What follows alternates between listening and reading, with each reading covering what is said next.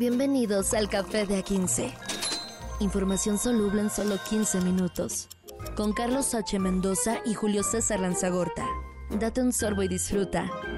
El Café de A15. Ya estamos a 9 de enero, ya era justo, necesario, necesarísimo que estuviéramos acá de regreso, señor Mendoza, ¿cómo está?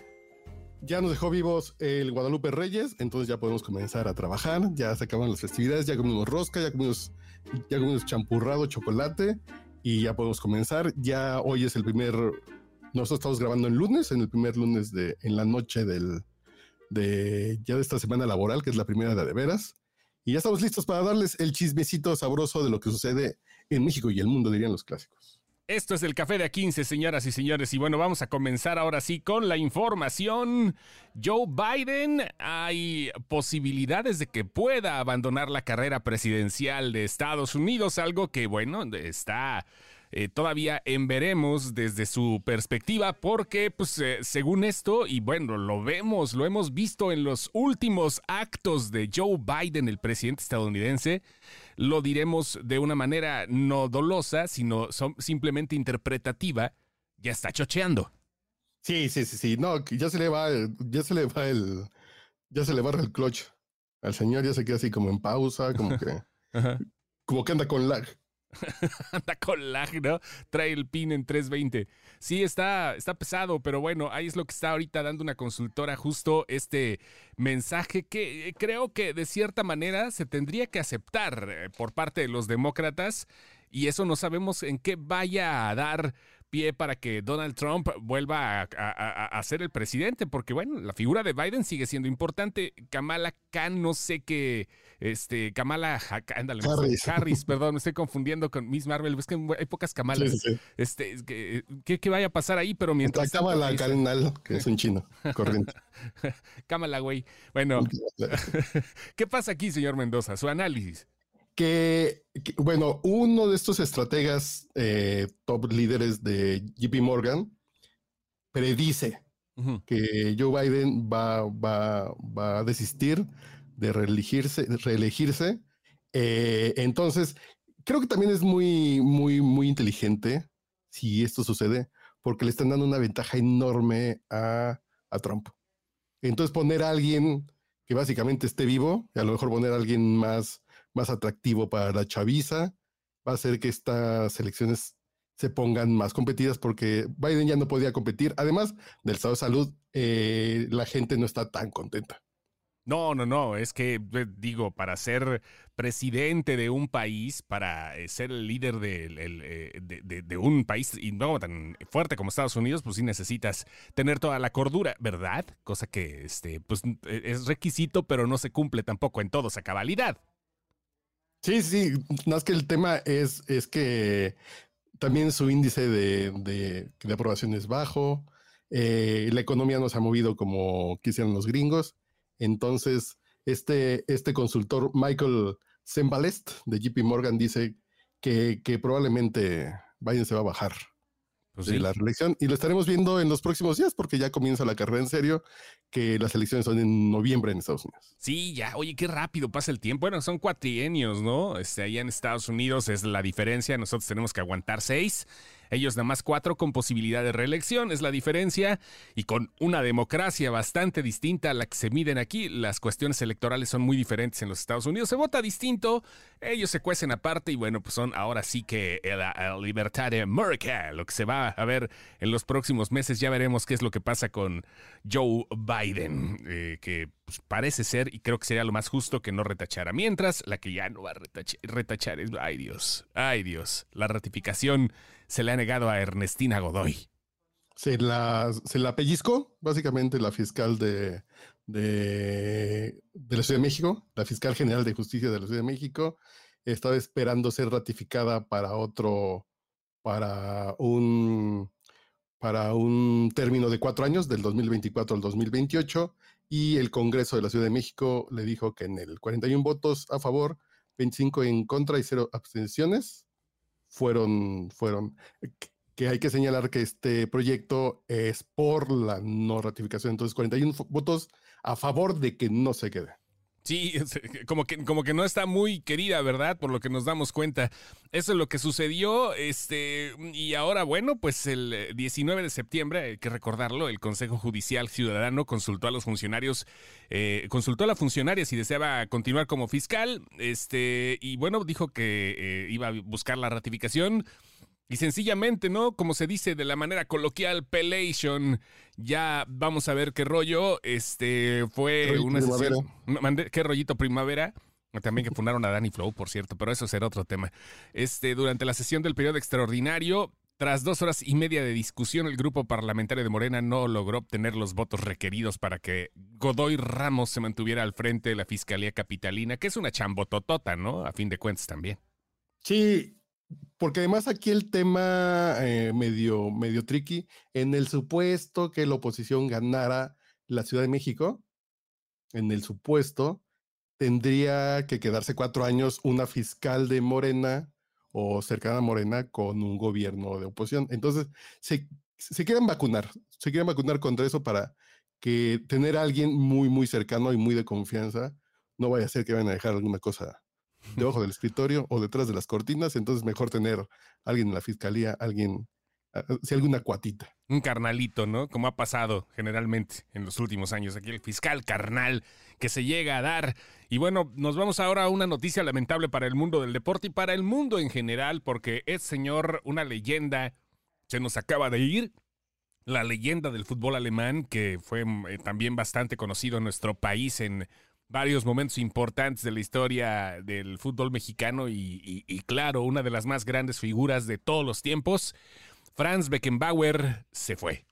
Se fue a los 78 años, ya estaba enfermito el, el, el verdadero Kaiser, no, así el Kaiser no es Rafa Márquez, el verdadero Kaiser era Franz Beckenbauer, eh, que fue, fue capitán de la selección alemana en el 70 y en el 74, en el 74 fueron campeones, y en el 70 jugó la semifinal contra Italia en el llamado partido del siglo, en que él con el hombro dislocado, con un cabestrillo, jugó casi, casi la mitad del partido. Entonces, sí era de esos de garra, fue, fue dirigente del fútbol alemán, fue capitán y ganaron el Mundial 74 y en el Mundial de Alemania, en el que organizaron 2006, si no me equivoco, 2008, no me acuerdo.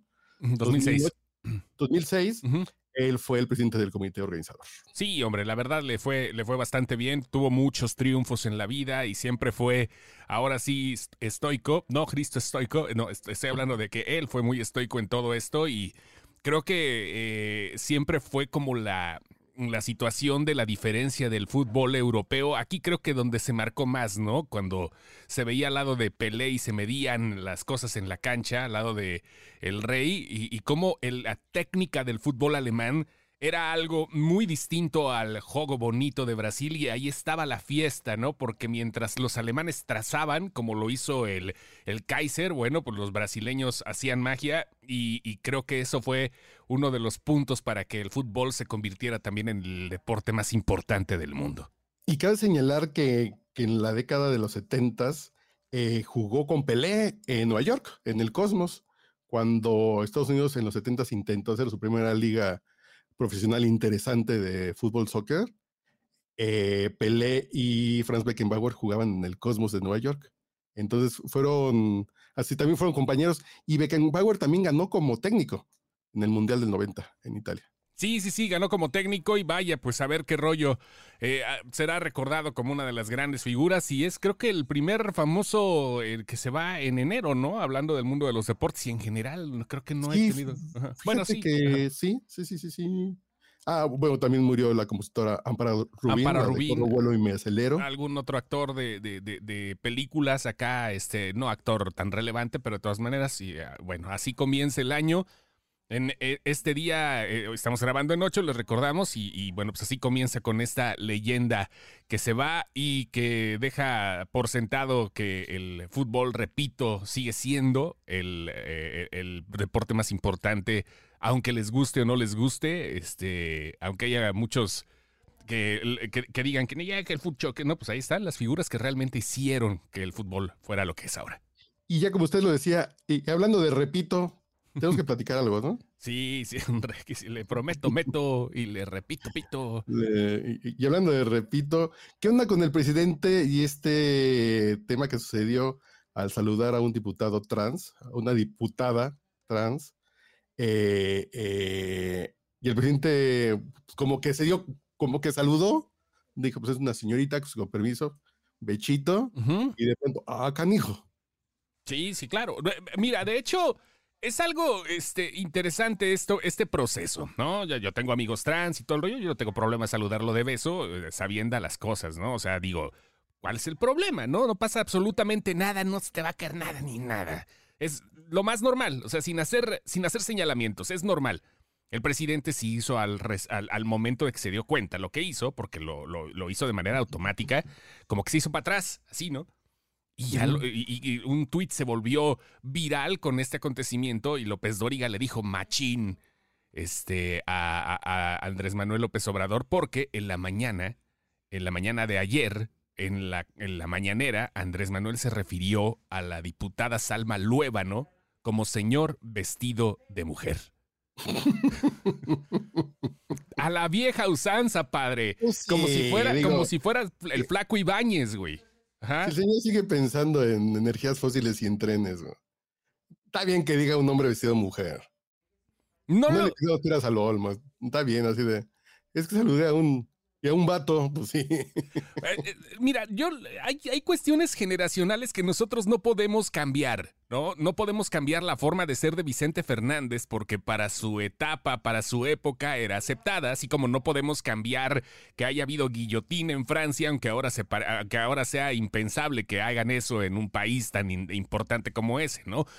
Pero son cosas que se adaptan a sus tiempos. Voy de acuerdo que el presidente tiene cierta edad y cierta educación y cierta formación, me imagino también hasta, eh, hasta eh, cierto punto moral, ¿no? Como lo ha dicho toda la vida, que de repente tiene que dar este tipo de definiciones, pero ya se le, se, le están volteando también los morenistas. Bueno, no volteando, sino le están diciendo, oiga, señor, de la manera más atenta le pedimos así, de, así como Gutierritos podría quejarse con un jefe, porque no pueden ponérsela al tú por tú, no puede haber nada.